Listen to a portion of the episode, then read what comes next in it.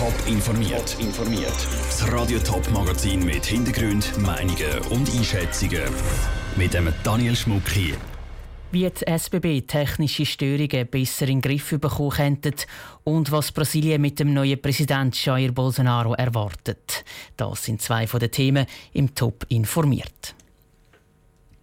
Wer am Morgen noch rasch mit der SBB-App hat ein Zugbillett kaufen der ist ziemlich in Stress gekommen. Ein grosser roter Balken hat nämlich darüber informiert, dass es ein IT-Problem gibt und darum kein Billett online gekauft werden könnte. Mittlerweile können zwar wieder Billett gekauft werden in der App, aber IT-Störungen könnten in Zukunft zu einem viel grösseren Problem werden bei der SBB.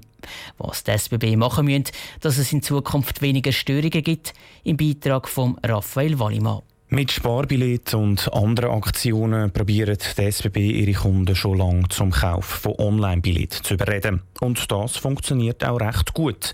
Immer mehr Passagiere verzichten auf das Papierbillett, sagt der Reto Scherli von der SBB. Darum werde auch viel in die IT-Sicherheit investiert. Wir sind da natürlich dran, die äh, Zahl von diesen Störungen so klein wie möglich zu behalten, aber ganz ausschliessen kann man es nie.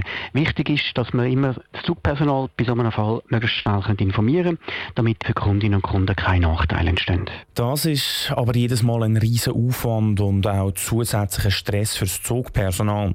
Darum wäre der Optimalfall, dass es gar keine oder nur noch ganz wenig IT-Störungen gibt. Eine komplette IT-Sicherheit zu erreichen, sei unmöglich, sagt der IT-Experte Robert Weiss. Aber es gibt Möglichkeiten, dass das System sicherer werden. Indem dass man Doppelspurigkeiten einführt, das heißt, dass vor allem Komponenten in der Kommunikation, aber eben auch dort, wo Daten gespeichert werden und so weiter, dass man das mehrfach ausleitet. Das heißt, es bräuchte für jede IT-Komponente ein mehrfaches Backup, also sozusagen ein System hinter dem System, wo im Notfall könnte zum Einsatz kommen. Eine absolute Sicherheit sei aber auch nicht möglich, weil das SBB-IT-System auf andere Unternehmen angewiesen ist, erklärt der Robert Weiss. Man muss ausweichen auf ein Netz von einem Provider, sei das Swisscom oder sonst irgendjemand. Und da können einfach immer Fehler rein passieren. Das ist etwas, was sehr schwierig zu handhaben ist. In die IT-Sicherheit kann eigentlich gar nie genug investiert werden, ergänzt Robert Weiss. Es ist halt auch immer eine Kostenfrage. Die Investitionen gingen hier schnell in die Millionen oder sogar Milliarden. Das war ein Beitrag von Raphael Wallimann. Der Zürcher Gesundheitsdirektor Thomas Heiniger muss eine bittere Pille schlucken.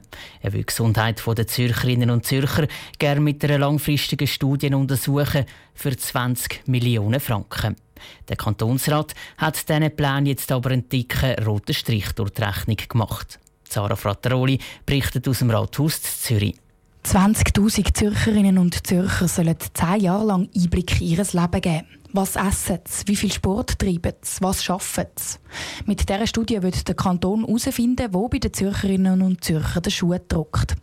30 Millionen Franken soll die Studie kosten. 20 Millionen davon sollen vom Kanton kommen. Und genau dort, also beim Geld, das der Kanton liefern soll, liegt für die SVP-Kantonsrätin Ruth Freys Problem, betont sie in der Debatte. Eine umfassende Studie, wie sie im vorliegenden Fall durchgeführt werden soll, darf nach Meinung der SVP-Fraktion nicht auf den Kanton Zürich beschränkt sein. Wir sind gar der Meinung, dass die Daten schweizweit erfasst werden müssten. Dann wäre die Studie nämlich auch aussagekräftiger, haben die Gegner vom 20 Millionen Kredit argumentiert.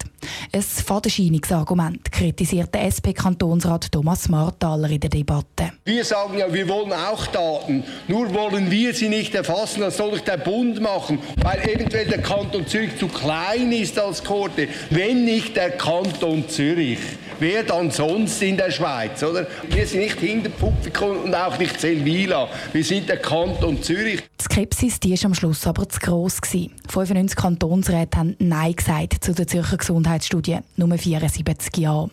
Der Gesundheitsdirektor Thomas Heiniger muss seine Gesundheitsstudie darum zumindest vorerst beerdigen. Zara Frattaroli aus dem Kantonsrat Zürich. Die Diskussion um die Zürcher Gesundheitsstudie hat sich nicht als normale Links-Rechts-Schema gehalten. Die FDP, also Thomas Heiniger, seine Partei, ist zum Beispiel für die Studie. Gewesen. Die anderen bürgerlichen Parteien dagegen. Und auch innerhalb der Linken sind sich die Parteien nicht einig. Gewesen. In Deutschland überschlägt sich im Moment das Ereignis. Die Partei von der Kanzlerin Angela Merkel, die CDU, hat bei der Landtagswahl im Bundesland Hessen gestern grosse Verluste eingefahren. Heute Morgen wird jetzt bekannt, die Kanzlerin Angela Merkel wird offenbar nicht mehr Parteipräsidentin der CDU sein. Bis jetzt hat sie immer immer gesagt, Kanzlerin und Parteipräsidentin, das gehöre zusammen.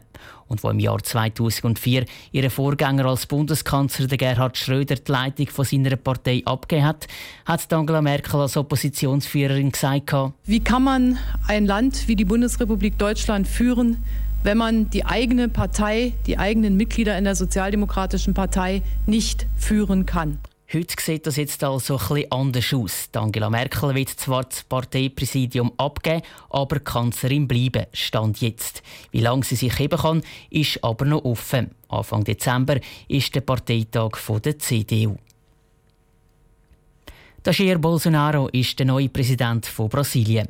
Der Mann, der Sachen sagt, wie zum Beispiel, wenn ich einen schwulen Sohn hätte, wäre ich froh, wenn er bei einem Unfall sterben würde. Oder es wird in Brasilien eine Säuberung geben. Was die Wahl von Jair Bolsonaro als Präsident für Brasilien und auch für die Welt bedeutet, im Beitrag von Andrea Blatter. Der Jair Bolsonaro spaltet Brasilien. Für die einen ist der ultrarechte Ex-Militär der Retter von Brasilien und eine Art Nationalheld, für die anderen ein Rassist und eine Gefahr fürs Land. Das sei schon vor der Wahl so und dürfte jetzt nur noch extremer werden, glaubt der Rolf Rauschenbach, Politikexperte der Uni St. Gallen und Brasilien-Kenner, der unter anderem auch an der Uni St. Paulo geschafft hat. Was man sicher kann sagen ist, dass es massiver Schnitt ist in der Geschichte von der Politik in Brasilien. Die Polarisierung, äh, die Wut, ganz viele Freundschaften sind aufgrund von dem Wahlkampf zerbrochen. Also wirklich eine teilweise sehr äh, unschöne Situation.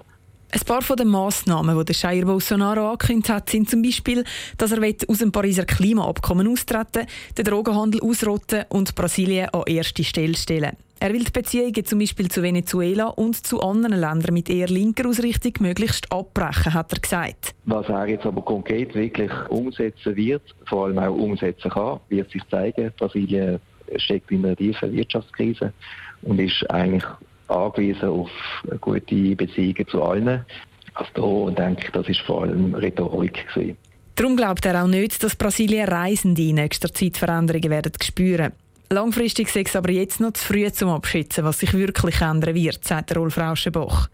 Er hofft einfach, dass der Jair Bolsonaro jetzt, wo er Präsident ist, ein bisschen gemäßigter Schiene einschlägt. Das ist ein Beitrag von Andrea Blatter. Der Jair Bolsonaro wird Nachfolger vom ehemaligen Präsidenten von Brasilien, Lula da Silva. Er hockt im Moment wegen Korruption im Gefängnis. Top informiert, auch als Podcast. Mehr Informationen gibt's auf toponline.ch.